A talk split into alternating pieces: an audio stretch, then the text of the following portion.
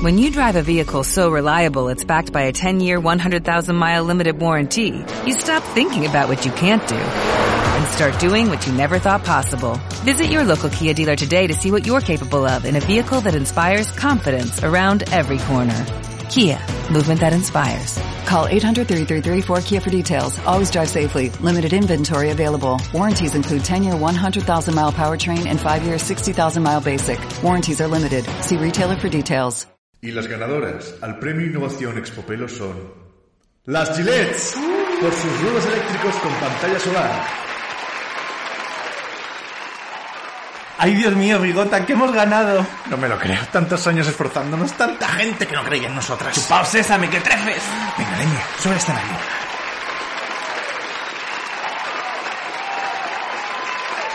Ay, muchísimas gracias por este premio. No me lo hubiera imaginado que íbamos a conseguirlo.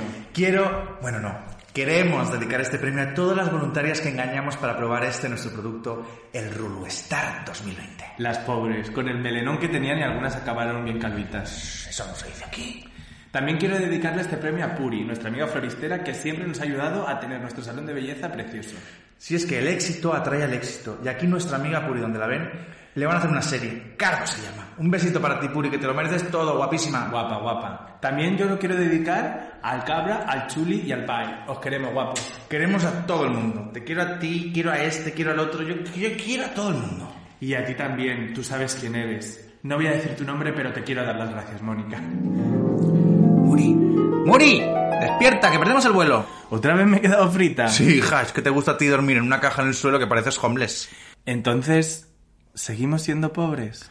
Pobres, pobres, pues hoy tampoco. ¿Y el Rulo Star 2020 no lo hemos creado? ¿El Rulo Star? ¿Qué? Pero éramos famosas al bigota. Espera, espera, es que no supero lo del Rulo Star. Famosas, ¿me oyes? Famosas vamos a ser como se enteren de que hemos tirado la esa. Tira, anda, vamos a la zona de marque. Y no me vas a grabar más. ¡Está loca! dos, un, dos, tres. y- Pódame, pódame, pódame. Pódame, pódame, pódame. Tiri, tiri, Pódame, pódame, pódame. Y pódame. Pódame. Bigota, Muriel. cruza la pasarela. ¿La pasarela dónde? Al fracaso. Eh, buenas tardes, o noches, o días. Eh, hemos venido aquí hoy, en esta bonita tarde, Acabar lo que hemos empezado. a acabar lo que hemos empezado, a cerrar. A cerrar, justo. ¿no? Para nosotros que nos encanta abrir melones, todo, la- todo- en todos los- este va a ser un melón grande, un melón bollo de los ricos. ¿Por qué? Pues porque, como ya hemos dicho, venimos a hablar de ese tercer mal, ¿cómo, cómo le llamamos? La trilogía, La de- trilogía. De, los males. Trilogía de los males, La sí. trilogía de lo malo, no, no, no. Eh, que es, eh, pues, el fracaso. El fracaso. Que yo creo que eh, cuando grabamos el, el amor dijimos que era uno de los eh, de los motores de la vida. Eso es. Y yo creo que el fracaso es justamente uno de los frenos que tiene la vida. De los miedos también. El miedo al fracaso. Mm, porque vamos a empezar así directamente, está como hecho. hacemos siempre. Hombre. Ya está. Eh, ¿Tienes miedo al fracaso? ¿Qué, qué prefieres que te pregunte? ¿Si tienes miedo al fracaso o si te consideras un fracasado? Elige. Mira, yo también había tenía aquí en mi librito de Erin la diferencia entre fracaso y fracasado. Uy, pues empieza.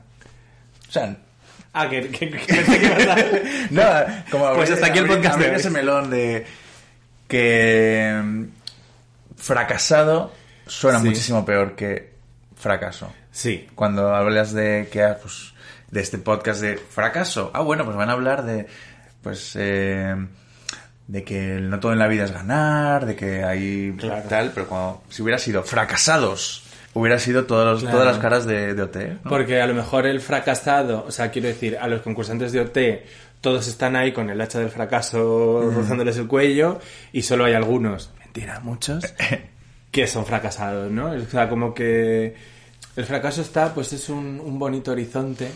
Claro, es como muy abstracto. El fracaso Sí, y, está que, ahí. y que está ahí. Pero el fracasado tienes, de repente te aparecen un montón de, de brazos apuntándote con el dedo, riéndose de es. ti. Nelson, hay un millón de Nelsons riéndose de ti. ¿No? Sí. Te- te has visualizado con un montón No, de es que me estaba, me estaba visualizando a mí mismo eh, como Cersei en, Cersei, Cersei, Cersei en el Walk of Shame. Ah, un poquito. Eh, entonces, tú no te consideras un fracasado. A ver, no. Te- no- Yo no me considero un fracasado, no. He tenido muchos fracasos, sí. Pero yo considero que son microfracasos. Igual como están los micromachismos. Uy, me gusta microtal, mucho. Microfracasitos. Entonces yo quedé un poco como... Creo, y también eh, escuchando los podcasts anteriores de esta trilogía, Sí. creo que me doy un poco de, de asquete porque soy como un poco happy. Sí. Pero bueno, Sí. Me va bien. me, me parece estupendo. Luego hablaremos de Mr. Wonderful. Sí. Eh, Yo creo, fíjate, yo creo que he tenido mini fracasos. También. Micro, micro, no mini. Micro que son más. Micro, he dicho micro, ¿no? Ha dicho mini, ¿no? Bueno, micro Ya lo, fracasos. ya lo veremos. Mini- Cuando... fracasos. Eh, pero eso, no me considero una persona fracasada, aunque creo que como generación Hmm. eh, tonteamos mucho, o no, no tontear, pero estamos muy cercanos al, al fracaso, creo. Esto lo hemos debatido antes de empezar el programa, tú no lo ves tanto, yo creo que sí que los millennials. No estamos abocados al fracaso, pero sí que hemos adoptado un discurso relacionado con el fracaso, o al menos no con el éxito completo, eh, que no sé si es realista o no, pero creo que como discurso de generación eh, sí. Sí. que estamos muy cerca ahí de... No, sí, yo sí que lo veo como que se ha apropiado esa generación de que el fracaso y que, que mal, pobrecitos nosotros. Es un poco... Y que un poco también lo comentábamos Mm. en el podcast anterior de que eh, nos quejamos mucho, pero tampoco hacemos tanto es. para para cambiar este supuesto fracaso que mucha gente que mucha gente tiene o se siente así. Yo eso es lo que intentaba la semana pasada explicar con el tema de los memes, que lo expliqué fatal. Desde aquí lo siento Bueno, mis- segundo intento en el Segundo fracaso. intento. Eh, no, pues eso, que creo que es un discurso generacional. Creo que a nivel generacional eh, lo que hacemos es, no sé si adherirnos, pero estar dentro de ese discurso pensando que a todos nos afecta, cuando pues cada uno viene de su padre y de su madre y nunca mejor dicho. Entonces, a mí me, cuesta, me da mucha rabia ver a determinada gente hablar de fracaso, hablar de precariedad, cuando tiene el conchoncito de mamá y papá eh, por Sí. debajo.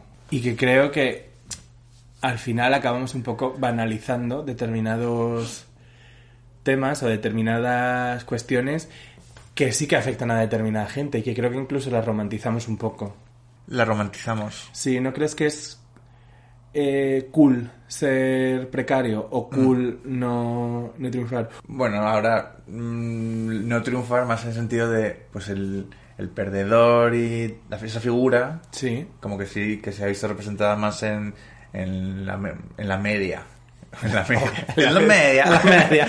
en los, pues eso, en la televisión, en las series, y como que esa figura del perdedor luego se, se convierte en el protagonista y ves esa historia de superación al final. Entonces el perdedor se convierte en un, Hmm. en un ganador. Sí, y, y sobre todo, cuando hablaba de romantizar, habla- o sea, yo tengo clarísimo que la semana pasada no lo, no lo comentamos. Eh, Girls. eh, La voz de nuestra generación. la voz, la voz de, gener- de nuestra generación y yo creo que a lo mejor una voz un poco... No sé si toxiquita, a mí me encanta, ¿eh? Ah, sí. que me encanta, pero creo que precisamente ahí es donde mm, se ve cómo se romantizan determinados, determinados temas. He visto perfectamente eh, todo lo que has dicho antes de gente que se apropia de ese discurso de precariedad y de fracaso y que, mm, perdona, pero tienes unos privilegios que, madre mía, porque, vamos, es que, uf, es que cuando lo haces bien, lo haces bien. Pues he tardado un capítulo, muchas gracias. Gracias, va por ustedes. Totalmente, totalmente, porque a mí me daba Sí. mucha rabia Girls, en plan, pero es que a ver, lo que me estás lo que me estás presentando aquí, en plan, ay pobrecita, por favor. Y luego, perdona, pero eh, ese piso, eh, ese trabajo, ese, esas amigas, ese círculo que tienes, no es para nada precario, no es para nada de fracasado. Y aunque te Mm. pasen cosas de fracasado, son unos, son unos fracasos privilegiados. Que Total. también están los micro, micro fracasitos y los fracasos premiums. Y los fracasos premium, eh, por 7,99 al mes, un fracaso para ti.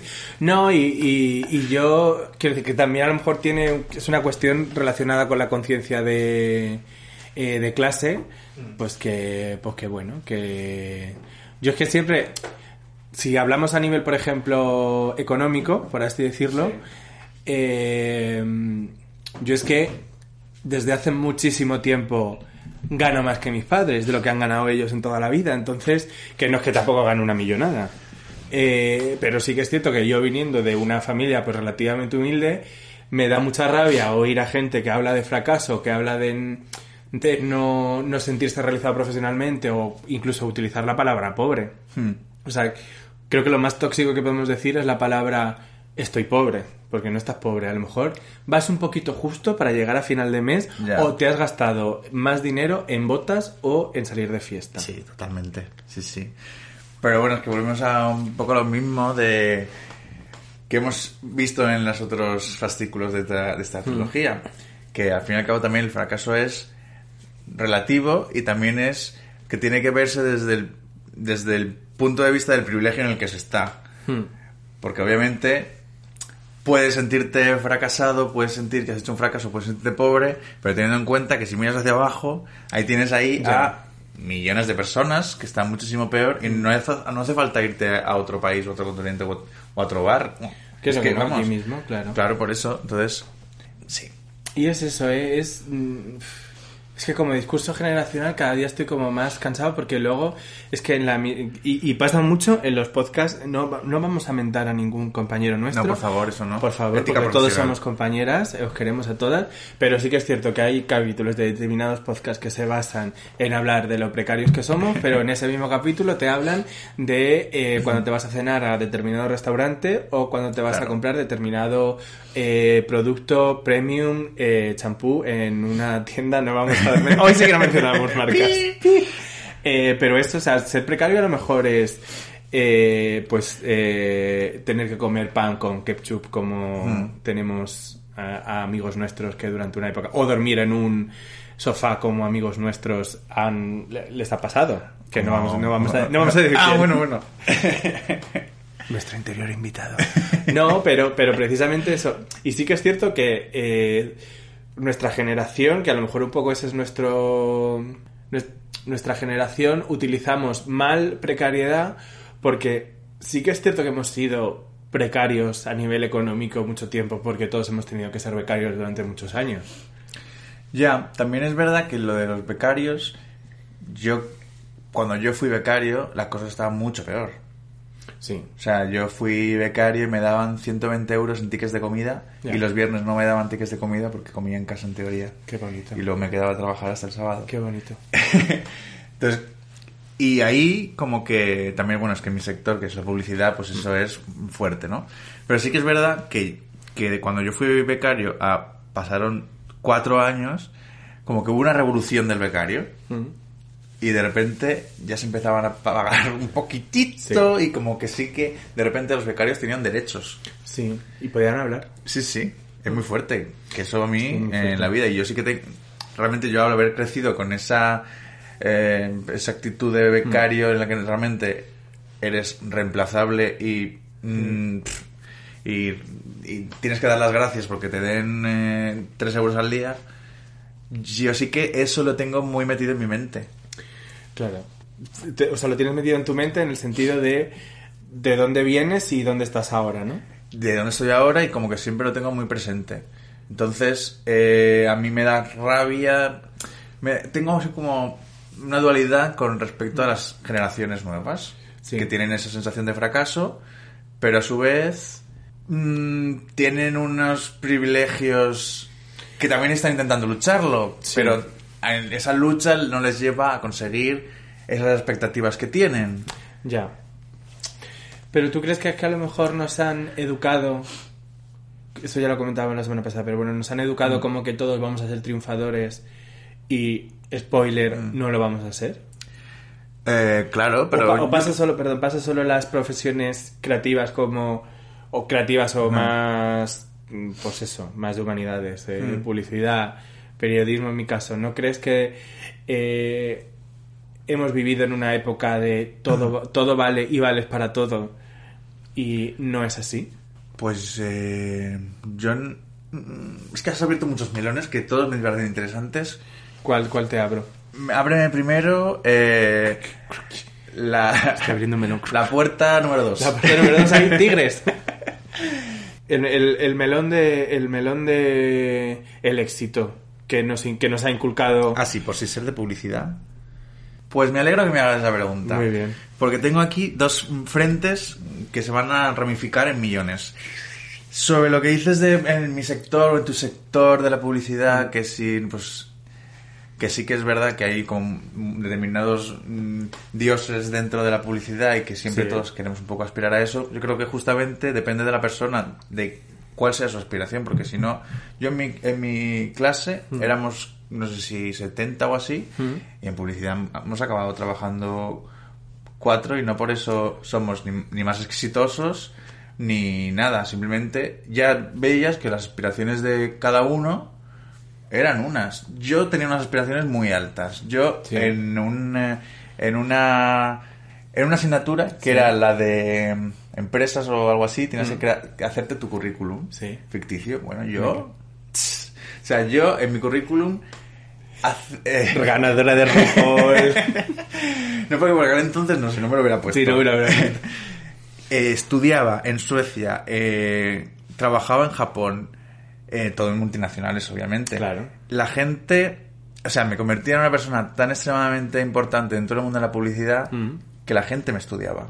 Uh, estudiaba mis campañas, estudiaba mi nombre. O sea, estaba Gilby y luego estaba Y luego- Rafa. Ra- Rafa Gilby. Rafa. Entonces yo, claro, yo siempre he tenido esas aspiraciones porque como ya he dicho muchas veces aquí, yo tengo un, un ego muy alto y, y me creo mucho mejor de lo que soy, que eso lo he ido yo ya bajando a una realidad. Claro, pero te supuso un problema ese eh, ese mm, ese Rafil Ra- Rafiki. ¿Te supuso algún problema adaptarte a esas a esa, a esa realidad? Sí, me, me supuso un trabajo, pero es que al final pues te toca ser consciente de justo en, en mi sector las agencias grandes y da- en esa época en la que los becarios estaban tan mal pf, mm, representados, pues era en plan, si quiero una multinacional, o sea, fue un fue eh, como como un mal novio. Muy bien. Me dio muchas muchas esperanzas y luego no Sí. cumplía la mitad. Ya. Entonces, ¿para qué voy a esforzarme en, en estar en una multinacional si ahí no voy a ser feliz? No voy a ser ni feliz Ya. en, haciendo un, tra- un trabajo que me guste, ni tampoco económicamente, ni, ni nada. Voy a ser un esclavo de- del trabajo. Entonces, a partir de ahí yo empecé a, bajar de, de nivel, en plan, de términos de, de multinacionales a empresas más pequeñas, y aquí es donde Mm. soy más feliz. Y no te supuso hacer ningún trabajo. O sea, no te supuso ni una hostia de realidad. Ya hemos dicho que no te supuso una hostia de realidad, pero no te supuso ningún trabajo a la hora de. Pues eso, de bajar de nivel. O lo hacías, por ejemplo, es como bajo de nivel, pero bajo resignado. No, tú lo hacías gustosamente. Eh, a ver, pues no me acuerdo porque ya hacen, no sé, decenios Ya, sí. de años de esto. Tampoco tanto. Pues ahora vamos a volver al pasado. ¿no? No, pero a ver, yo sí que supuso una desilusión, Ya. pero no, no recuerdo que no me supiera adaptar. Me costó mucho más al principio lo típico del ego del creativo, porque son, Ya. eh, las ideas son mis hijos Hmm. y que criticasen eso para mí era que me estaban eh, clavando una daga en el corazón. Ya. Pero también eso es más de mi personalidad que rollo, que si estoy haciendo una comida, eso ya hace años, estoy haciendo una comida y tú me dices algo de la comida, me lo tomaba personal. Ya. Pero bueno, eso con, el- con los años pues vas dándote cuenta de que no. Entonces, pues, igual, con, igual con las ideas, igual con, con todo, la gente, poca gente, o quiero yo pensar, porque pues soy así de Happy Flower, Sí. que, que no, lo, no lo va a hacer con intención de, de hacerte daño si son tus amigos. Ya. O si son compañeros de trabajo, pues no, no tendrías por qué pensar mal de buenas a primeras, ¿no? Pero es un trabajo que. Claro, y al final, pues pasa, mira, justo ayer yo he tenido ya un piso cerrado que me iba a cambiar. Qué Update para todos nuestros oyentes que no lo supieran. Bueno, sí que lo supieran porque si no, no, si no lo sabían es porque no están al día de los podcasts, pero ya lo dije, que estaba buscando piso. Pues bueno, tenía el piso cerrado, el piso maravilloso. Y le- el casero me dijo, bueno, pero os lo pensáis y, al- y hoy eh, me decís si sí o si no. El hombre majísimo, dándonos una noche para pensar. Pues bueno, esta persona tan maja resultó ser un, un- un gran cabrón que lo que que quería una noche para hablar con otra persona y darle piso a otra persona. Muy mal. Jugó con mis esperanzas. No me des falsas esperanzas. No me digas cuántos que me amas. Se, se ha portado tan mal como Vale Music con Nine Thomas. Ay, ay, ay. Yo Le voy a escribir una carta al Eso. casero. Eh, no me has dado el piso, te voy a rajar. Así, leyendo la primera ley. Pues poca broma, esto. Bueno, no lo digo. que va por- una cruza por mi cabeza de repente, eh, dentro de unos meses, pasar por delante y tirarle huevos a. Hombre, a- pero la chica no tiene la culpa, ¿no? Pues sí, un poco. Pero Que no, que no, no, lo no, voy a hacer. Ya hemos quedado. Yo, volvi- volviendo al tema de. Volviendo al tema de eh, carrera, universidad, Sí. etcétera. Yo estudié periodismo y comunicación audiovisual. Y yo quería estudiar periodismo porque a mí me gustaba mucho Madrid Directo, yo siempre Sí. lo he dicho, a mí me encantaba. Bueno, la, la leyenda la leyenda urbana que me he creado en torno a mí mismo dice que estudié periodismo eh, por Víctor Sandoval. Eso es Fantasía realidad. Fantasía realidad. Bueno, a mí me gustaba mucho Mamma Mía. Y sí que es cierto que me gustaba mucho Víctor Sandoval por aquella época. Si los que no sois de Madrid, os recomiendo fervientemente que veáis Mamma Mía porque es un programa que es una obra audiovisual maestra. Independientemente, yo estudié periodismo la, real porque yo quería trabajar en Madrid directo. Entonces era, y yo tenía 18 años, a mí me encantaba pues, con, mi, con mi alcachofa. ¿Qué pasa? Que yo eh, empecé a hacer prácticas muy pronto, entonces mi primera experiencia como periodista, que fue en una tele, a nivel más eh, local todavía, que Madrid Directo, me di cuenta de que eso no era lo mío, uno, porque tampoco... Ahora hablo aquí, bueno, ya veis cómo hablo que me pierdo, entonces sí que al nivel eh, reporteril, por así decirlo, a mí me costaba mucho, que si yo tardaba en hacer una entradilla ahí, pues con eh, coslada derruida por detrás por, por las lluvias, o hacer una entradilla en la inauguración de un parque de Torrejón de Ardoz, que era, era apasionante. Mi carrera era apasionante. Eh, o haciendo un reportaje a gente sobre los hongos de los pies en verano, Sí. eh, pues no se me daba especialmente bien. Pero aparte, es que mm, notaba que no era lo mío. Ya. Y yo supe, cuando descubrí la- eh, las relaciones públicas, yo dije, esto es lo mío, me encanta. Ya. Y he podido orientar mi carrera ahí, pero yo recuerdo, que es, creo no sé si lo conté en Uni o no, todos mis compañeros, cuando nos preguntaron quién se quiere dedicar a comunicación corporativa o a relaciones públicas, solo yo levanté la mano y todos están trabajando ahora de eso, entonces sí que es cierto que en periodismo y sobre todo en comunicación audiovisual eh, y entroncando un poco con el otro tema que te he propuesto, yo creo que todos pensábamos que íbamos a ser Gabilondo o todos pensábamos que, iba- que íbamos a ser Amenábar, pero Sí. irreal y yo creo que eh, porque había mucha competitividad y, y era a lo mejor estoy exagerando, pero sí que pensábamos muchos que podíamos trabajar en la SER o en el país, cuando periodistas en mi, de mis compañeros hay tres, cuatro, y que se dedican a comunicación audiovisual, poquísimos. Hombre, pero lo- la cosa es tener aspiraciones en la vida y tener un poco un objetivo. Y luego ese objetivo pues lo vas amoldando a la realidad. Porque, joder, cuando eres joven, pues te piensas que te vas a comer el mundo. Pues yo, yo tenía claro que no, o sea, no, no es que esto es un poco triste. Yo no tenía claro que me fuera a comer el mundo, pero de hecho yo, uno de mis miedos, por los que yo casi estudio turismo o traducción e interpretación, y uno de mis miedos hacia el periodismo era el tema de las salidas, que ya por aquel entonces estaba jodido.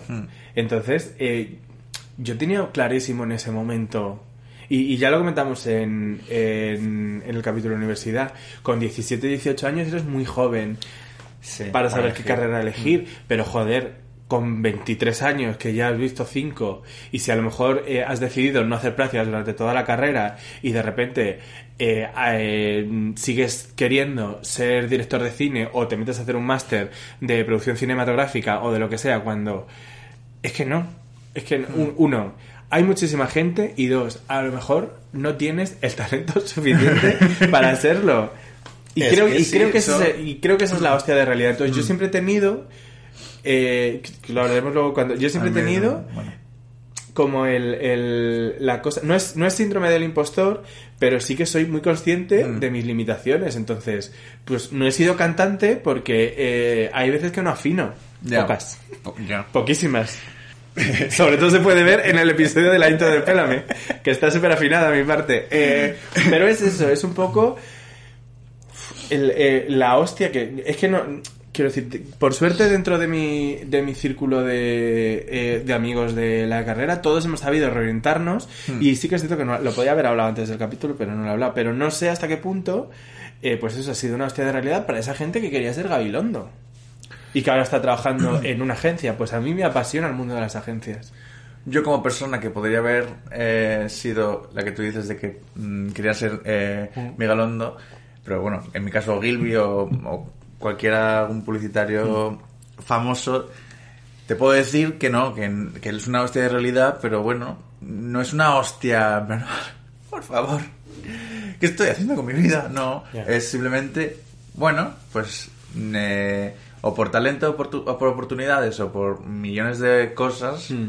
no va a ser. Y yo creo que también en mi, en mi, en mi contra jugó que yo soy de Valencia y me tuve que ir a vivir a Madrid. Entonces, para mí sí que era importante encontrar un trabajo rápido. Claro. Porque si no, yo creo que talento me sobra. Al menos en mi ego y en mi fantasía de talento, Valentina. cultura, manos bonitas y francés. Entonces, no. Pero sí que me dio una bofetada de realidad Sí. o, de, o de mala persona. eh, una de esas figuras endiosadas que hay en la publicidad, que trabajaba una vez a la semana, pues ese día resultó que, llegué- que llegó a la oficina y yo estaba haciendo un board, como, o sea, como un póster para presentar una campaña a un concurso de, crea- de creatividad. Y, y es que me lo explicaron mal cómo tenía que ser. Me dijeron, haz esto, así, esto, así, esto, así. Yo lo hice así, porque era becario, era mis- yo creo que llevaba una semana. Y se acercó esta mm, diosa y dijo, ¿qué es esto? ¿Pero qué cutrez es esta? Y yo ahí sí, mi corazón se rompió un poquitín. Qué dolor. Se me rompió y dijo, pero por favor, ¿quién le ha dicho a este niño que haga esto? Tal, no sé qué. Este niño, este que... Sí, en fin, era, era, era Sí. gilipollas, la verdad, es que no, no hay otra palabra. Y la cosa buena, porque todo tiene su, su parte positiva, me quitaron de hacer ese póster y me metieron en una campaña de Fanta y al final se usó mis creatividades en una campaña internacional de Fanta. Eh, eh, ah, eh, ah, ah, eh. ¿quién es el cutre ahora? A huevos también a tu casa. Vamos a, a tirar. Entonces, mm, esa ha sido la mayor hostia de realidad, pero bueno, también Ya. yo creo que te sirve un poco también para bajarte un poco los humos Hmm. y, y sobre todo ajustar la fantasía a, a la realidad, porque si no, pues acabas viviendo Ya. una cosa que no es real. O sea, tener aspiraciones está bien, intentar tener objetivos está bien, pero que sean cos y también adaptarlos. Es que no veo otra cosa más que, que es Es que, adaptar. fíjate, hablando un poco también de mi experiencia laboral, eh, yo o sea, hice muchas prácticas. Mi primera experiencia fue en una agencia relativamente grande, que ahora de hecho es muchísimo más grande. Pero cuando decidí irme de ahí, porque estaba cansado en ese momento y porque sentía que no tuve, me, me cogieron en una, en pues la segunda, tercera agencia más importante de, de España, pero también me ofrecieron irme a una agencia mucho más pequeña en el que eran cuatro personas. Y yo en ese momento, uno, me sentía como mucho más cómodo en la agencia pequeña, pero luego también pensaba, es que aquí somos tantos que no, no es que vaya a ser complicado eh, despuntar, sino Sí. que, que a lo mejor no quiero... No, a lo mejor lo que quiero es estar en un proyecto más pequeño y más modesto y verlo crecer, que es lo que finalmente sucedió. Pues es que tú y yo pensamos un poco igual. Es, que, ¿para qué sirve estar amargado y luchando por, por el y foquito. hasta las 10 de la noche todos los ¿Para qué días? luchas con el foquito cuando puedes estar en una empresa pequeñita donde el foco es para ti? Eso es. Ah, yo también voy a hacer update Ah. porque he encontrado trabajo cuando se emite esto. Cuando, cuando se emita esto va a ser mi segundo día trabajando. Ah, ¿verdad? Eh, a lo mejor no sé trabajar, a lo mejor vuelvo y no sé hacer nada después Ya. de 10 meses, pero precisamente me voy. Yo, y para terminar de cerrar el tema del trabajo, yo en mi anterior trabajo, lo que digo, estuve 7 años en una agencia pequeña que vi crecer y que fue muy bonito, pero llegó un momento en el que pues las posibilidades de seguir haciendo cosas que me interesaran, pues no lo son tanto. Entonces decidí, pues aprovechando un poco la coyuntura del COVID, eh, marcharme, pensando que iba a encontrar algo antes. No, he tardado un poquito, pero ya Bueno, estoy. pero Y estoy llegado, en una llegado. agencia en la que voy a llevar cuentas muy guays. Eh, y estoy muy contento.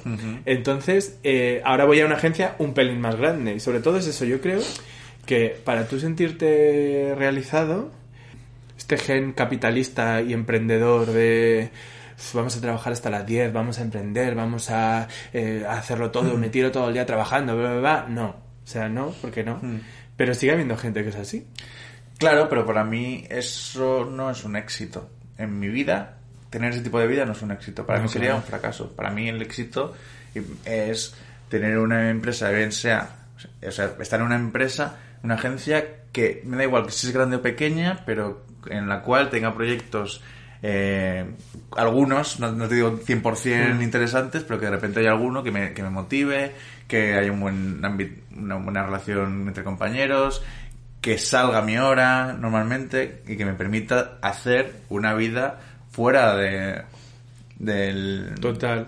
una vida real, que es lo que decíamos que decías en el anterior podcast que mu- que lo que mucha gente sigue teniendo el tiene esa idea de que el trabajo tiene que ser el trabajo soñado, que también te llene, que sea maravilloso y es, sí. de pues habrá a lo mejor gente que lo consiga, pero seguramente no. Y cuanto antes lo aceptes y, y seas... mm, sí, cuanto antes lo aceptes, más rápido vas a ser, a ser feliz y vas a considerar que es un éxito lo que estás haciendo, ¿no?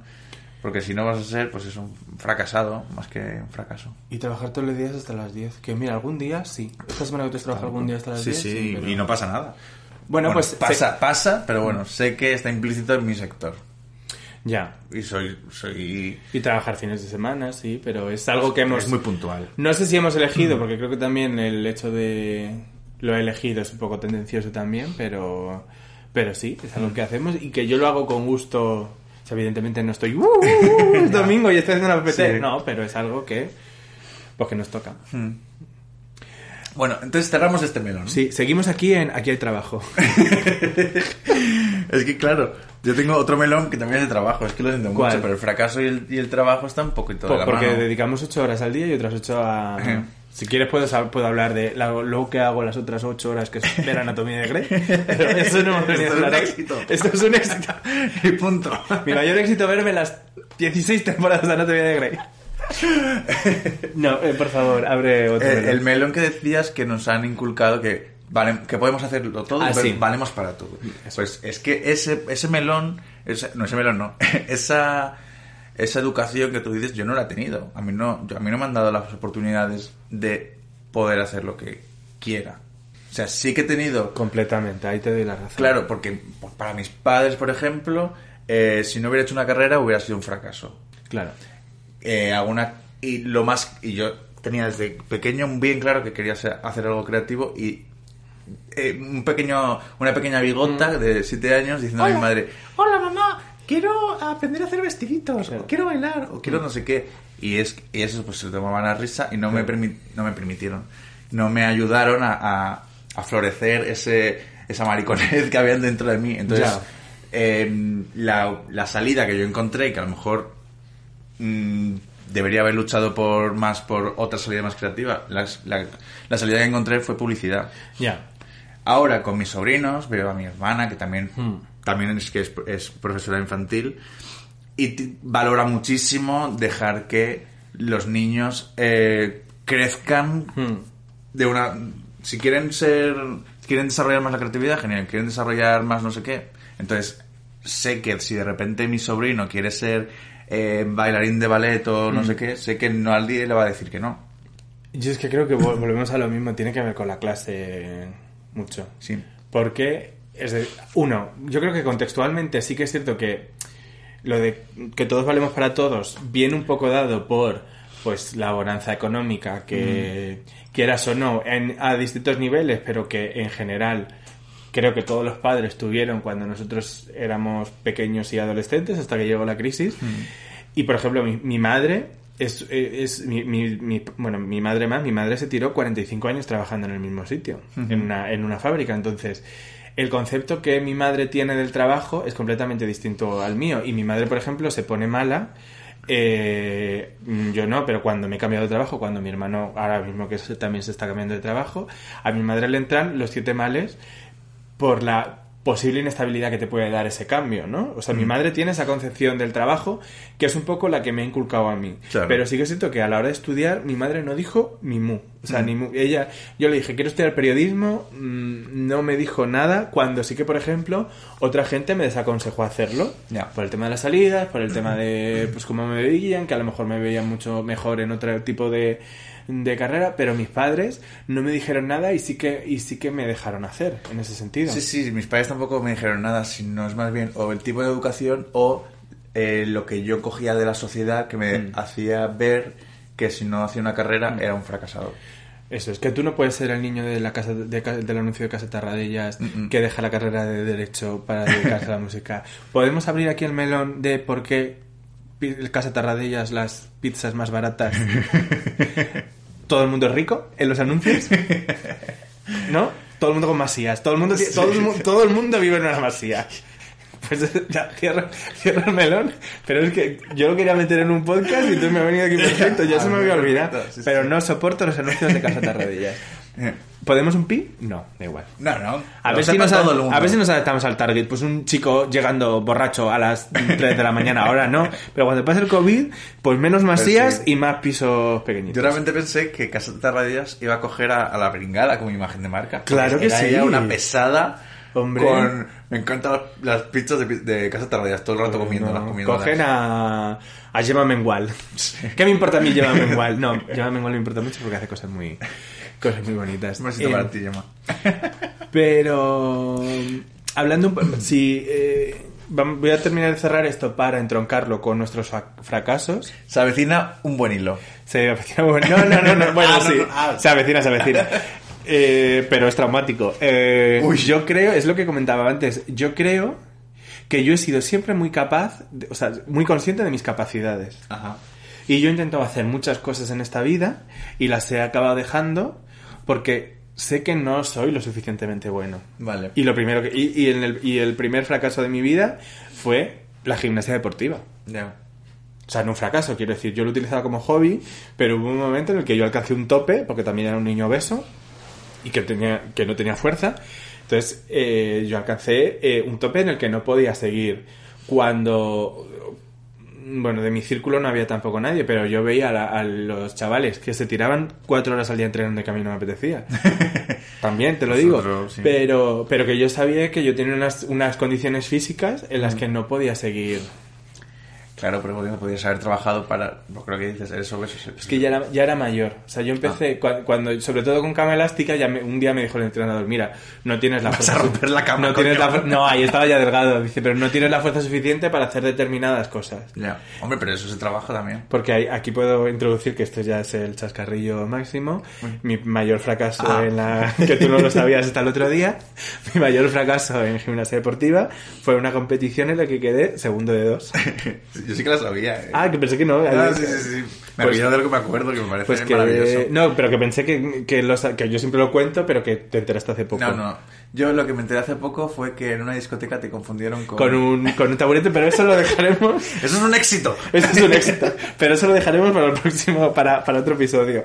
Pero mi anécdota con segundo de dos, para mí fue muy traumático ese día y fue un fracaso real. Porque, uno, el, el chico, que- el chico que hacía, quiero decir, era una figura muy sencilla. Yo hacía, volvemos, que ya lo he contado, hacíamos eh, mini tram, que es eh, el tram pequeño, ¿no? que se va en el helicóptero, yeah, me voy. No, hacíamos mini tram, que era pues un trampolincito pequeñito. Y eh, pues era una figura sencilla porque yo, por ejemplo, mortales y todo esto no sabía hacer. Eh, pues me ganó el chico haciendo una figura mucho más sencilla y yo ahí me cabré. Pero ¿qué pasa? Que eso lo contrarresté con mi mayor éxito, que fue la última competición que hice. Gané la medalla de oro en suelo porque a mi suelo siempre se me da muy bien. Pero yo fui capaz en el último, en esa competición en la que nunca me había salido el, el mortal, en el momento de la competición cogí, salté y mi cuerpo como que se configuró y dijo, ah, es esto lo que tienes que hacer. E hice el mortal y caí. Entonces también estaban todos mis amigos arriba en el foso y era, "¡Ué!". ¡Ese es mi amigo! Entonces, este fracaso, porque para mí fue de verdad, o sea, ese, y se me amargó toda la semana, yo tendría pues 12, 13 años, y se me amargó toda la semana de haber quedado segundo de dos, que ahora es muy jajaja, pero segundo, es que segundo de dos, quiero decir, a ver, que, que me dieron la medalla, pero me podían haber también la de bronce. Sí. Aunque es mi medalla más bonita de todas las que tengo, eran... pero luego lo superé con, con esta competición, además, en la que había chicos que eh, venían de otras escuelas y estaban como, a ver, éramos cuatro, pero segundo, primero de cuatro, porque Sí. estaba muy bien, pero que, eh, o sea, eh, eh, estaban mucho más avanzados que yo a nivel de condición física. No. Y yo ahí quedé primero en suelo y tercero de cuatro, pero, te- pero tercero. Oye. Y conseguí hacer el mortal. Y ya ahí dejé la gimnasia. Entonces Ya. es un poco, esa es mi, mi constante en la vida de no soy lo suficientemente bueno, pues con el tema de la música, Sí. o con el tema de escribir, o con el tema de todo eso que me puede aportar un placer más allá del trabajo Sí. y que no lo... Ya, pero ahí es eh, motivación, miedo al fracaso. ¿Qué es lo que no te permite? A Porque ver, sí es, que- es ver, procrastinación. Pues eso. A ver, Porque no, de es- no es porque no seas bueno, porque o porque tal, pues si hubieras querido seguir en gimnasia, si lo que te falla es la musculatura, pues bueno, pues haces un poco de gimnasio, es un poco pues la, la vaguería, lo que comentábamos el otro día, que nos quejamos mucho y hacemos poco, pues un poco eso. Si estás, si te sientes antes de tirar la toalla, pues hay otras opciones. Tirar la toalla es una de ellas. Y ganando, habiendo ganando una medalla de oro. En suelo. Entonces, Qué bueno, bonita hice la rondada, que me encanta la rondada. Sí. Eh, en la música es completamente eh, delusional. O sea, quiero decir, eso ahí estoy. Ya. Pero en la escritura, que sí que es cierto que creo que es algo que, eh, que puedo llegar a hacer bien, Hmm. Pues luego a lo mejor me pongo a escribir y lo releo y no me gusta, o lo veo muy infantil, o, o lo veo demasiado básico, y me da miedo eh, dar el paso de eh, ir a un taller de escritura, por ejemplo. Pues vamos juntas, yo siempre he querido escribir Ahí pues vamos. Sí, sí. Pues vamos porque eh, os recomiendo desde aquí, eh, vamos a hacer pausa publicitaria, os recomiendo desde aquí a todos la novela Panza de Burro. eh, y cuentan que se conocieron eh, Sabina Urraca, y no me acuerdo del nombre de ella, lo siento, esto es fatal lo que estoy diciendo, pero bueno. Eh, luego lo meto, el nombre. Vale. Eh, Y por favor, Andrea- haz- hazlo con un, con nivel de, de volumen y que lo haga Kiko, Andrea. Eh, Andrea, bueno, no me acuerdo el nombre, lo siento si nos escuchas. Eh, y se conocieron en un taller de escritura. Y yo dije, Ah, bueno. pues a lo mejor es. Vamos al taller de escritura. No, Pues tú ya nos conocemos. No pero ella es la editora. Sabina Ah, es la vale, editora vale, vale. y era la profesora del taller de escritura. Vale, vale. Entonces yo también tengo como la esperanza de que me descubran. Ya. Yo también. A mí, a mí siempre me ha gustado escribir. De hecho, tenía un blog así que solo era para mí. Era como un diario, que Sí, solo lo veía sí, yo. también. Y también, yo lo leo ahora y digo, pero pff, es que también tenía como muchos tintes emos. Y muy- porque yo en esa época sí que sí que me sentía bastante fracasado, un poquito. Fracasado con, de la vida. Mm. Ya ni trabajo ni nada, sin plan. Pues muchas eh, desilusiones amorosas, muchas. ¿Qué voy a hacer con mi vida? Muchas- Mm. en fin, cuando eres un pavo, vaya. Y ahí, pues. un gilipollas, gilipollas, vaya. Entonces yo ahí sí que volcaba todo. Y hace poco eh, me lo leí y había cosas, había cosas guays. Y también durante la universidad me presenté a unos, a unos concursos que hacía la Universidad de Escritura. Sí. Que Yo nunca.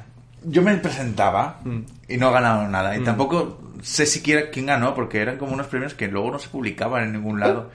Entonces no sé. Y el otro, di- en, en Navidades, los conseguí. Porque de repente apareció una carpeta mía de 10 gigas en el ordenador de mi padre.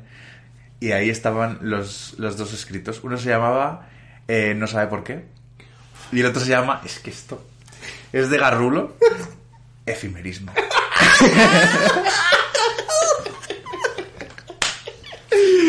Efimerismo era muy, era muy Efimerismo. Uh, intenso. era muy intenso. Es, muy triste. El otro sí que era bonito. Me encanta. Eh, yo no. De hecho, eh, esto es triste. Yo no he terminado nunca un relato. Yo tengo como una como mis episodios nacionales, que es una novela Mm. que quiero, que siempre he querido escribir y que tengo la idea en la cabeza. Pero luego, ahora sí que es- es- estoy intentando escribir relatos y nunca me pongo. Y mi época más creativa, que esto ya lo hemos comentado y lo hablaremos en redes sociales, para mí fue mi época de Fotolog, porque me permitía esos micro relatos en los que realmente ahí sí que me encantaba. Yo también, yo tenía un fotolog de microrelatos que lo llevaba con un chico, que se llama Floxion, de, de ficción y fotolog, y flog. Creatividad al, al poder. Chicas al poder. Con eso puedes hacer lo que quieras. Y la cosa es que uno publicaba una historia y luego al día siguiente el otro tenía que hacer una historia que contuviera, encanta, que ¿ves? contuviera una palabra de esta.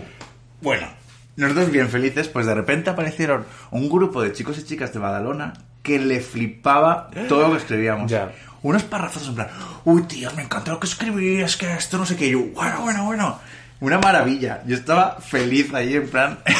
y lo que eran pues, otros cuatro pavos también. Hablando de eso, yo me creé eh, que esto, eso sí que no lo se lo publiqué a nadie de mi entorno porque me daba muchísima vergüenza. En, eh, no era en Blogspot, era cuando había blogs en ya.com. O sea, cágate. eh, yo creé un. Que- creé, creé un, un blog que se llamaba Lisboa 13, porque yo vivía en la avenida de Lisboa en Cotada Ajá. eh, cuando era pequeño, entonces se llamaba Lisboa 13 y era como un bloque de barrio Mm. en el que había como cinco personajes. Uno de ellos era eh, una chica, yo como siempre, eh, con el clasismo ahí, eh, quiero decir, aprovechándome de este tipo de temas, una chica choni eh, que está con un novio pero que ella aspiraba a algo más, ya ves, una puta mierda como siempre, eh, romantizando este tipo de mierdas. Eh, una chica que es, eh, su padre se acababa de morir, eh, que su padre se acababa de morir y ella se mudaba al piso y tenía relativo parecido a Lucía Echevarría. relativo. Un chico que, obviamente estaba la trama ahí, de un chico que tenía novia y se enrollaba con otro chico. Ajá. Y entonces eran como historietas. Y, y publiqué, a ver, al final publiqué seis. Pero sí que la, la gente como me, que me empezó a escribir, porque el, el blog este te permite, o sea, las opciones de búsqueda eran muy, mucho mejores que las de... Y, y me escribía la gente y digo, ay, pues a lo mejor sirvo para esto. De hecho, como yo me llamaba Muriel, me decían, qué bien escribes, niña, qué bien escribes. Y yo decía, soy un chico, pero... Y, y ese ha sido mi pick en la escritura. Bueno, pues has visto ahí que hay un, hay un relativo éxito. sí, que Mr. Wonderful. Porque habla- hablamos de Mr. Wonderfulismo. No sin antes, Venga. eh, yo quería comentar algo que era, eh, bueno, lo del síndrome del impostor. Que tú lo has, Ah, sí. lo has puesto así como, lo has, lo has, lo has mentado Sí. un poquito, pero a lo mejor muchos de nuestros oyentes no saben lo que es. El síndrome del impostor, que el otro día se lo llamó Jorge Javier Vázquez a Antonio David Flores.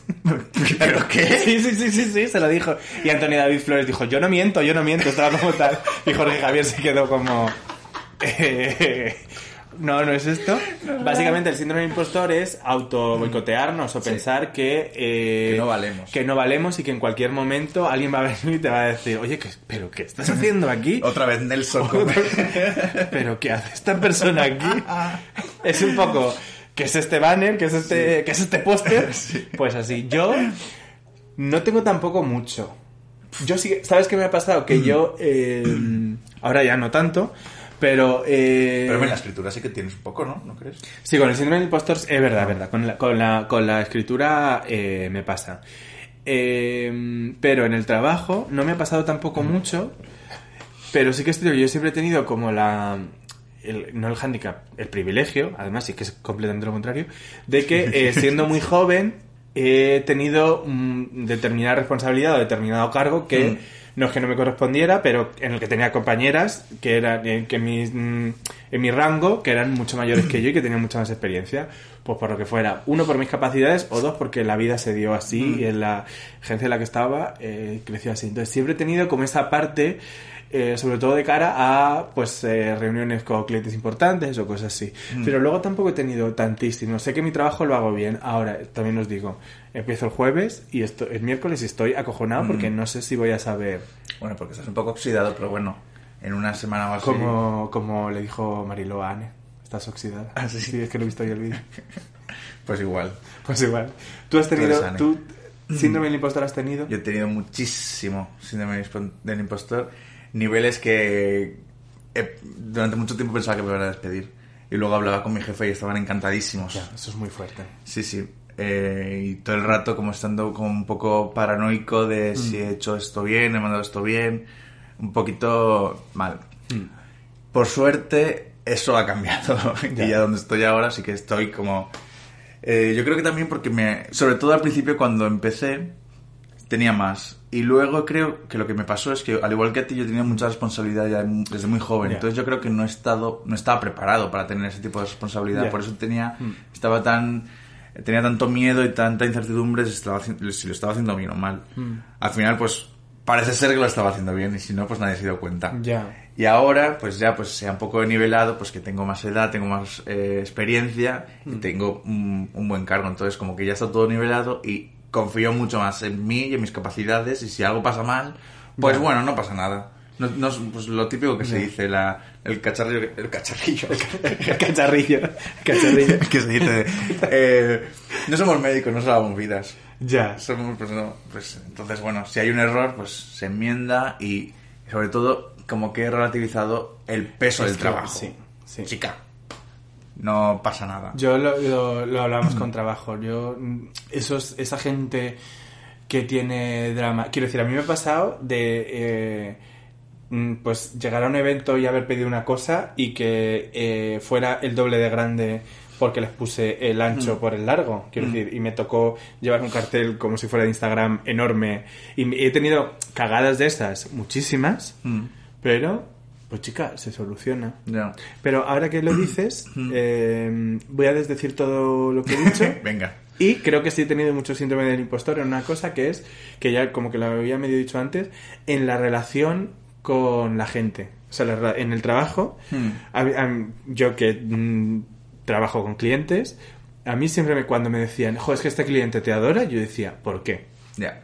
Porque, uno, creo que soy una persona relativa, y fíjate que trabajo en relaciones públicas, pero soy relativamente tímido en ese sentido y no me gusta tampoco pues estar peloteando, estar chafardeando con alguien. eh, pero me pasaba y me pasaba de no es que eh, me ha pasado de este cliente te quiere solo a ti y si te vas del equipo tal y me pasa muchas veces. Y era como ¿Es porque soy maricón y cookie? Eso puede ser Eso también. siempre- siempre que, eso, sí- punta. que eso da, da puntos, Sí, ¿no? puntos. En, en valoración, satisfacción del cliente, mariconismo. pero, pero, no, pero me pasaba y, y me pasaba de... O eh, es que eh, este cliente dice que ya no estás tan metido en la cuenta, Mm. que por qué no estás porque te necesita. Digo, ¿tú qué me vas a necesitar a mí? Y eso siempre me ha parecido algo flipante. Así que, queridos futuros clientes, eh, un besito. No sé quiénes sois todavía, pero os quiero. A todos y cada uno de vosotros. Os ofrezco mariconismo a las puertas. Ah, ya, a mí una cosa que me dijo mi, una, mi amiga Tania, un besito para ti Tania, Besito. que, que es que ojalá yo me viera con los ojos con los que me ve ella. Ya, Entonces, pues... qué es- bonito. Y, y yo también le dije lo mismo a ella, porque pues todos tenemos nuestros nuestros miedos y nuestras eh, pequeña Ina, In- Ina Sabator, Hmm. que nos dice que no eres suficientemente bueno o no lo has hecho suficientemente bien o cosas así. Y al final lo has hecho a un nivel medio, incluso mejor de la media. Total. Entonces, como eres demasiado crítico contigo mismo. Sí. Y a lo mejor lo que tú dices de que al ser tímido, comillas, o no pelotear, es lo que valoran los clientes. Ya. Porque hay muchos clientes que deben estar hartos de, de, que de no. que la gente sea falsa. Que no, que no. Es que, uff, no soporta a la gente. En general. Un besito a toda la Un besito gente. a toda la gente. Un besito a toda la gente. Os mando un besito. Y otra cosa me acaba de venir sobre que ahora estoy mucho más seguro Mm. es porque este nivel de responsabilidad que yo tengo en mi empresa lo comparto con, con otra persona. Y a mí esa compartir me, me da seguridad tanto para los éxitos, pero también con- para el fracaso. Para mí el fracaso Ya. compartido, que eso te lo, que es un término que me lo he sacado de la manga Sí. y que no... Parece una canción de Maná. Fracaso compartido. Un besito a Paloma Jagger, desde aquí, la única fan de Maná que conozco.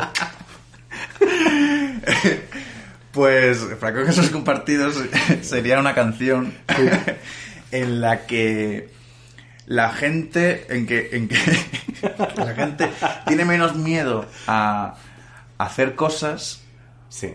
porque lo hace con alguien. Entonces sabe que si se cae eso no será un fracaso, como que el sentimiento que tenga esa persona porque hablo, porque ya basta de la canción, pero ahora de mí porque me lío. o sea, yo siento que si hago este proyecto contigo, por ejemplo, puedo Sí. al hacerlo contigo, si de repente sale mal, pues no me lo voy a tomar como algo personal. De, lo- de que lo he hecho mal, de que Ya. soy un fracasado, sino pues me reiré lo- de esto y, y relativamente Pódame es un éxito y puede ser un fracaso también, porque tampoco nos escuchan aquí. Eh, Pero, ¿ves? nos Pues- escuchan desde Japón, Nos por escuchas favor. desde Japón, por favor, el, el oyente, el oyente de Japón, que se va a contactar con nosotros porque estamos Sí, intrigadísimas. se lo vamos a decir en japonés. Eso. Y aquí, aquí lo, grabar- lo grabaremos luego. Lo grabaremos esto lo luego. quiero- el- ¿Te imaginas? No, no, va a pasar. Me, Ah, venga. me voy a grabar Venga. diciendo eh, con Google Translate. No, no, no. eh, para, el, para el resto de, de- de oyentes que no sean de Japón, voy a, voy a traducir algo rollo. Oyente de Japón, ¿Tú crees que... ¿por qué nos escuchas? ¿Tú crees que ese oyente de Japón recurrente nos escucha sin entender español? Eh, confío y espero. Confío. No, espero que esté aprendiendo español. Ay, ojalá. Con... Que es que suerte. Que, que aprenda términos como cacharrillo en vez de chacarrillos, ¿no? Perfecto. Perfecto. Pues nada, eh, eh, bienvenidos a... eh, ¿Cómo se llama el programa este de idiomas? Eh, a Magic Spanish. ¿Magic Spanish? ¿No te acuerdas de los catálogos de Magic English? Claro, Magic English. Pues Magic Spanish. Ah. Porque así aprenden español. Perdón, ¿eh? Es que voy un paso por delante. Sería magia, mágica, mágico español. Bueno, pero somos internacionales también. Ah, Para que no haya. Para que no haya. eh, Barreras Eso, y no, y para que no haya eh, posibilidad de error. Pero a mí, a mí me parece muy bonito. Mm. eh, lo que, evidentemente, lo del fracaso compartido, ahí te doy la. Mm. Ahí te doy la razón. Eh, sí que es cierto que también el estar haciendo algo con alguien te fuerza Sí. a que salga adelante. Pero a mí lo que me comentas del trabajo, eh, me gusta. eh, me gusta mucho lo que comentas de la responsabilidad compartida. Porque a lo mejor tú tienes esa capacidad de, ese, de tener esa, ese buenismo, o ese, no buenismo, sino esa capacidad tan guay de poder colaborar con alguien en ese sentido. Sí, Que no siempre pasa, y te lo digo por mí. Justo, Mm. eh, Luisa, que es eh, Besito, Luisa. Un besito, Luisa, que sé que nos escuchas. ¡Que me emociono! Pasa que Luisa, justo, pues, eh, Luis- tanto Luisa como yo tenemos una... Somos muy... eh, como más felices o más positivos Mm. y, y desde el principio como que siempre hemos tenido una buena relación y de hecho recuerdo que cuando yo llegué, Mm. yo llegué como como venía de otra empresa, como era más grande y el ritmo de trabajo era mucho mayor, yo llegué ahí siendo un poco, eh, no sabría decir, un poco hijo de puta. Un hijo de puta. Sí, y recuerdo Ya. una primera reunión con ella y, y yo juraría que no estaba hablando mal, pero ella me Ya. dijo, ¿por qué me hablas así? Ya. Y yo pensando, hoy, pues no sé, igual le, le he hablado mal, pero no me había dado cuenta. Entonces como que sé que, que en cualquier momento ay, ella no se va a callar nada. Ya, eso es guay. Entonces como que se... Para mí, eso, para mí que me, que me frenara tan sin conocerme nada, para mí eso me, me dio mucho respeto hacia ella y creo que los dos nos respetamos mucho y a partir de ahí, pues, no sé, es muy guay tener a alguien con el que compartir responsabilidad y porque al final te ayudas y es un poco terapéutico. Hmm. No sé, está muy guay. A Yo lo mí- recomiendo a todo el mundo. A mí me... Yo, desde aquí, mi consejo en Saber Vivir, estamos hoy haciendo programa, la programación de la dos completa, o sea, también te lo digo. Eh, eh, a mí me cuesta mucho, ¿eh? A mí el coliderar ¿Eh? me cuesta, me Porque cuesta eres muy mu- competitivo. No, no soy tan competitivo eh, po- po- porque, por ejemplo, yo veo a alguien que alguien está por debajo de mí. Sí. ¿De mí? ¿Mía? Alguien está por debajo. Y veo que es la puta hostia y yo voy a hacer todo lo posible para que esa persona crezca. Pero sí que es cierto que cuando están a mi nivel, a mí- no es que me hayan tomado por tonto, pero Mm. muchas veces me he visto en la situación de eh, no me puedo creer que estén pasando estas cosas básicas para que el trabajo salga adelante. Y también he vivido en un entorno laboral en el que había mucha gente agobiadísima por la cantidad de trabajo que tenía y yo, fíjate, sacaba ese trabajo adelante y era como, ¿por qué yo soy capaz de sacarlo o por qué yo soy capaz de llegar a este nivel y otra persona no? Y entonces... mm, A ver, también te digo, si, si, si Luisa no fuese válida, yo creo que tendría ese sentimiento. Claro. Mm. Pero creo que los dos estamos como a un mismo nivel Sí. de entrega, de, de esfuerzo, de todo. Entonces, por eso creo que lo que te faltaba a esas personas es respetarlas laboralmente. Sí, ¿no? con- que, que luego tenían otras cosas que a lo mejor no tenía yo, ¿eh? Mm. Pero me he encontrado con casos o de gente que tenía un cargo por encima del mío, Mm. pues que al final he tenido yo que superarles porque pues porque algo, soy, Punto, ¿vale? pues porque soy así. Eh, estupendo. Eh, eres estupendo, eso no, hay- no, hay- no cabe ninguna duda. Pero hay Sí. mucha gente que Uy. no es tan estupenda. Sí. Pero, uy, pero estoy hablando de mí misma, que, que se lo cree. ¡Que no! No, pero me refiero a todo este tipo de discurso Mr. Wonderful que tú antes lo querías meter. Sí. ¿Qué, ¿Qué opinamos de Mr. Wonderful? Pues mira, eh, creo que es un poquito necesario. Uy. Fíjate lo que te digo. Yo creo que eh, el discurso de Mr. Wonderful siempre ha estado súper en contra, Sí. pero creo que ahora eh, es un poquito necesario. Creo que hemos pasado tanta mierda. Ahora después del COVID. Sí. Vale. Creo que después del año que hemos pasado, y muchos, a pesar de... eh, O sea, me está diciendo que Mr. Wonderful es, un, es una refiero- visionaria. Antes no era válida y ahora sí. eh, Wow. Wow, estoy procesando, wow. Eh, no, o sea, Mr. No, no me refiero únicamente a Mr. Wonderful, me refiero a la positividad. Mr. Wonderful me parece siempre Ya. eh, fatal porque además es, quiero decir, no puedo, no puedo, no puedo, no puedo, no puedo, no puedo. ¿No? ¿No quieres ser el aguacate y mi aguacate? No, no quiero, eh, no quiero saber qué ponerme y me puse contento. No puedo con, no puedo con él. Pero independientemente de eso, creo que es necesario relativa positividad. Sí. Y creo que lo comentábamos también en el episodio anterior, que uf, somos muchas veces tan negativos, nos quejamos tanto por todo, que creo que positividad, Mr. Wonderful, pues no, porque además es que los diseños son feos. Ya. Pero no puedo tampoco con la gente que está todo el rato, pues eso lo que comentábamos, pensando que le vienen agresiones continuamente cuando... Sí. No, sí, yo eh, obviamente pues eh, Mr. Wonderful lo odio con todas mis fuerzas, aunque eh, para Navidades mis sobrinos me regalaron una taza de eh, para el tío más, más guay o algo así. No, no- Claro, pero no para el tío más guay es un hecho, quiero un fact. pero era de Mr. Wonderful. Pero, pero eso está bien. No, sí, sí, me pareció la cosa más cute del mundo. Pero. Pero bueno, el caso es que. Claro, yo creo que lo que tú dices del balance de la positividad, creo que esa, es, es a lo que yo. eh, a ese estado en el que yo creo que estoy. Sí, Aunque total, digo que soy happy, total, flower y lo que sea. Yo Pero también tengo mi. mi- Yo también.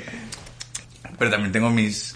Mi, mi, mi parte crítica, que es, la- que es lo que le falta Eso al es. Mr. Wonderful. Eso es. La gente que vive en esa positividad tóxica, pues es que no, fracasar está bien, no está bien, fracasar duele y es una mierda. Pero bueno, la cosa es que aprendes un poco o no aprendes, pero bueno, la cosa es pues seguir y saber que en la vida vas a fracasar. Eso es. Y creo que también vas a tener éxitos y, y eso, ¿no? Fíjate, A ver, a ver. yo creo que está muy bien, que el problema es cuando eres una... Es que estoy pensando en una determinada persona que conozco, X... eh, Mónica. Creo que no es oy- no creo que no sois oyentes. ¿no? Eh, Mónica, no voy a decir tu nombre.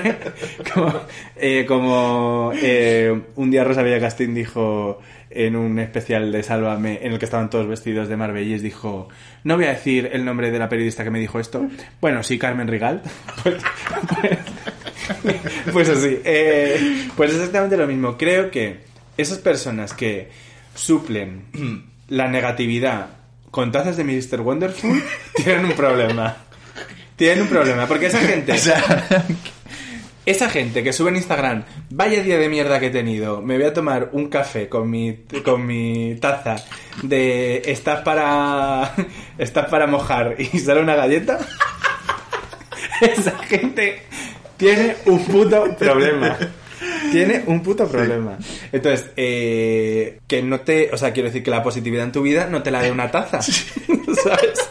Que, que la positividad de tu vida. No- del llaverito bocata, Eso es, el llaverito. que no te la dé una toalla de McDonald's en colaboración con Mr. Wonderful, no. Búscate tú la posibilidad. ¿Dónde? En terapia, probablemente, quiero decir. Justo, sí, sí. Cuesta lo mismo, o sea, todo, todo el merchan que tienes en casa de Mr. Wonderful te da probablemente para tres sesiones, maricona, así que ve a terapia. Eh, sí, pues totalmente. Para mí uno de los éxitos de mi vida ha, ha sido ir a terapia y conseguir esta, esta paz de paz emocional o estabilidad Ya. de mi vida. Yo creo que ese es mi mayor éxito. Eh, yo en breve, eh, porque uno de los objetivos que tenía en mi listita de cosas, ya veremos si lo hago, no que sí, era blanquearme los dientes, eh, comprarme un móvil, pero la, en el puesto número uno. En el puesto número Prioridades, Prioridades. En el puesto número uno, que era el primero, lo he hecho así. El puesto número uno es ir a terapia. Entonces, en breve, en, en poco, ¿qué? El puesto número uno, que es el primero. El puesto número uno, El el segundo- primer- el segundo de dos. No, que lo, lo he dicho, lo he enunciado así para hacer eh, más efectivo Ajá. el Wow. mensaje.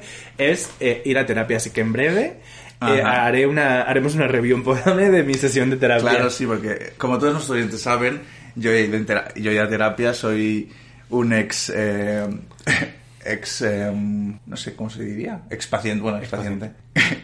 Ex usuario premium. Chico de Japón, vas a aprender muchas palabras. Eh, sí, sí, sí. Somos el Instituto Cervantes de los podcasts, sí, sí.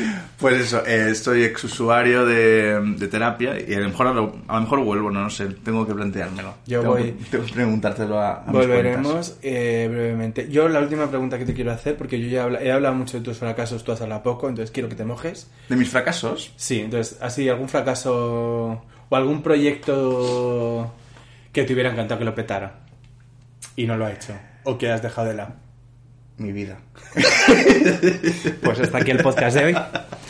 Eh, No, para mí, yo siempre he pensado que mis mayores fracasos, o lo que yo he sentido como más fracaso han sido mis relaciones. Que luego, ahora no, pero en ese momento en las que vivía, para mí ha sido siempre lo más fracaso. Del tema de los laborales, pues eh, no haber cumplido el currículum que yo tenía en mi mente. ya. Eso puede ser un fracaso. También yo tuve una idea de irme a, a vivir a Canadá, que no surgió. Pero es que realmente en términos laborales mm, he tenido mucha suerte. Sí. Eh, soy joven y, y he conseguido hacerme un hueco en, en la industria. Entonces, Rafi- por eso, Ra- Rafa Gilby. por eso no, en proyectos personales, pues bueno, yo me he apuntado a un montón de cosas que al final han ido. Me he apuntado a cerámica y con un amigo y teníamos. Íbamos a crear eh, esta marca de cerámica que iba a ser súper transgresora y maravillosa que se llamaba Volumari Clemente. Y yo me hice una taza, o sea, nuestra primera colección iba a ser. No, una taza me estoy eran, ma- eran macetas. eran macetas con eh, partes del cuerpo hiperrealistas. Entonces yo hice una, una oreja hiperrealista, que era la, la oreja de FK Twix, con un montón de piercings, que la tengo ahí.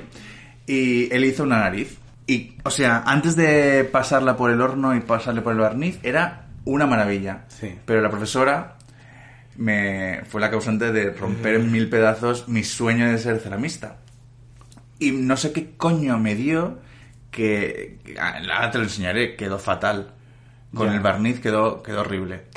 Entonces ya eso nos desanimó muchísimo y duramos un mes más ahí. Ya. Luego también me apunté a hacer punto de cruz. ¿Punto de cruz? No, a tejer. Sí. Y bueno, pues me hice unas cositas, pero mm, eso no, eso sí que era para, Ya. para tal. ¿Ves? Otro de mis estos, perdón que te interrumpa, Ujú. la moda. Me encantaría hacer mi La propia moda. ropa. Claro, para mí fracaso, en- cuando digo la- mi vida, era de broma, pero s- para mí, pues, no, no haber sido capaz desde pequeño Ya. eh, cumplir, eh, pues yo, yo quería haber sido, eh, mm, ¿cómo se dice? Maricón. Eso, está de sobra. Para nuestro oyente japonés, maricón. Persona homosexual, mucho. Mucho. Mucho. Mucho y Eh, fuerte. Diseñador de moda o, o estilista o cualquier cosa así. O, o bailarín o cualquier profesión marica que esté en el diccionario marica. Ya. Yo es que de pequeño, pues es que era muy marica, igual que ahora. Solo que de pequeño realmente quería seguir y quería explorar muchas muchas facetas de esas. Y así haciendo una retrospectiva eh, a, mi, a mi infancia de cuando yo quería ser ac- actor y, no lo conseguí. Eh, todo viene porque yo eh, hice una obra de teatro en Navidad en el colegio en el que yo era el protagonista, porque Foquito Forever, y era el pastorcito Abel. Y, o sea, no te puedes imaginar lo bien que lo hice. Nivel que de repente hacía un... ¡Está ahí! Y señalaba ahí a la puerta y todo, se la repetía, repetíamos la función en todas las clases. Y en cada clase todo el mundo eh, se giraba. Le- me marqué un, un Hall, un Look over there. Pues igual. Eh, antes de ella estuve yo. Eh, unos, unos, unos andaron para que nosotros pudiéramos correr. Y, y yo, pues claro, cada vez que pasaba yo me crecía, me crecía al final, o sea, lo hacía genial. Y al año siguiente, eh, del éxito viene el fracaso, yo quise volver a ser, eh, a participar en una obra de teatro y el profesor no me dejó porque decía que lo hacía demasiado bien y que tenía que dejar espacio para el resto. Hmm. Y al final fui el, narrador y me sabía el texto de todo el mundo. Y al final también era narrador barra apuntador. Y, pero bueno, ya basta de mis fracasos. Vamos a hablar de un éxito, que es Podame. ¿No? Sí, pódame. Pero yo en, en, eh, en internet antes yo tuve Es un verdad. gran éxito que es HP Cicatriz, mi página web de Harry Potter que era famosa eh, no solo aquí sino en Latinoamérica mucho. Y también otros de mis éxitos eh, que me han llevado aquí a Madrid fue ganar un concurso de creatividad en la universidad y otro concurso de creatividad eh, en- de la comunidad valenciana que yo recuerdo perfectamente con mi grupo de, de trabajo que nos seleccionaron fue un año en el que nos seleccionaron en como en cuatro concursos y en este pues sí fuimos finalistas fuimos y está y justo cuando iban a dar el premio como al como el premio que que ha soñado eh, la Muri Eso en el es. inicio Nunca hacemos referencias. no, nunca pero esto es meta Esto, meta, Meta, meta, meta. Perdón. Pues nos cogimos y nos miramos y dijimos hemos ganado Qué y de repente la ruta del 3 de octubre ¿Mi cumpleaños? y fue fue muy bonito ese, ese día fue precioso Qué bonito. Mi mayor éxito, ¿sabes cuál es? El cariño de toda esta gente que nos oye. No, se, me, se me había olvidado Eso es. pero. Eh, no, eh... Osh, me, me queda muy bien, ¿eh? Sí. Ha sido, hemos echado la tarde de viernes. Uf, podemos decir y decimos que esta trilogía ha sido un absoluto éxito Ha sido un absoluto. Ha salido, no hay fracaso, no hay ni un segundito de fracaso en esta trilogía. Bueno, a lo mejor sí. Bueno. Pero está muy bien. Eh, volveremos a hacer más trilogías. Sí. que nos ha venido muy bien. yo creo que este formato puede ser muy Sí. muy interesante no Eso es. A mí me ha gustado porque eh, eh, entroncamos eh, Mm. y acabamos en todo lo alto como hemos acabado. El próximo episodio no sabemos de qué va a ser. Pero a lo mejor tú nos puedes dar una idea querido oyente Eso es, sí. nos puedes describir de qué quieres que sea la siguiente trilogía o o, o, o- un, fracaso de final. Por favor. o Repite, o- o repite, tema. esto se cortó, venga. sí, sí, me- O quizá tú, querido oyente, puedes decirnos de qué quieres que hagamos el siguiente podcast, o la siguiente trilogía, o la siguiente episodios múltiples. Eso nos es. puedes escribir en Instagram, arroba las giletes con dos L's y dos T's. Somos como Elliot with Chutis. Totalmente. Pues igual, igual. Nos puedes decir de qué quieres hablar. Nosotros Eso tenemos algunas ideas, Eso pero es. estamos abiertos siempre. Siempre al feedback. Nos podéis escribir al apartado de correos 280. A ver también a, a- a las giletes arro- arroba gmail.com. Esto también que tenemos ahí. Eso no- email. nunca lo decimos. Collapse eh, DM. Eh, pues os mandamos un besito a todos. Besitos. ¿Cómo enviamos los besitos esta semana? Eh, Besitos con el trofeo de. Besitos con el trofeo de OT. Que ganó Amaya. Así. Besitos con los eh, 100.000 euros, 60.000 euros después de Es- taxes. es- es después de, De impuestos. Eh, be- besitos con penetración anal al hermano de ¿no sabes esa historia? es que eh, eh, lo terminamos con esto Eh, el hermano de Sofía eh, dice que se deja penetrar entonces Sí, ni, claro, ha, di- claro. ni ha dicho se quedan 60 Por eso lo he dicho. ah claro por eso Pues, bueno esto lo vamos a cortar Besitos con el trofeo de OT. Venga, y con la eh, medalla de segundo de dos para todos vosotros. Es, ay, es verdad, joder, con la medalla. Era muy bonita, así de plata, gorda, con un señor así, un poco como el... el eh, como el... Bueno, venga, un beso para la medalla. Adiós. un besito muy grande. Mua, mua. Nihon kara norizuna. Nase anata wa watashi tati o iru no desu ka? Anata wa supengo o manande imasu? 私たちはあなたを愛してます。日通のエレノティスの手を備えたインスタグラムラジレトスに向かいしょう。 En Sherwin Williams somos tu compa, tu pana, tu socio, pero sobre todo somos tu aliado, con más de 6.000 representantes para atenderte en tu idioma y beneficios para contratistas que encontrarás en aliadopro.com. En Sherwin Williams somos el aliado del PRO.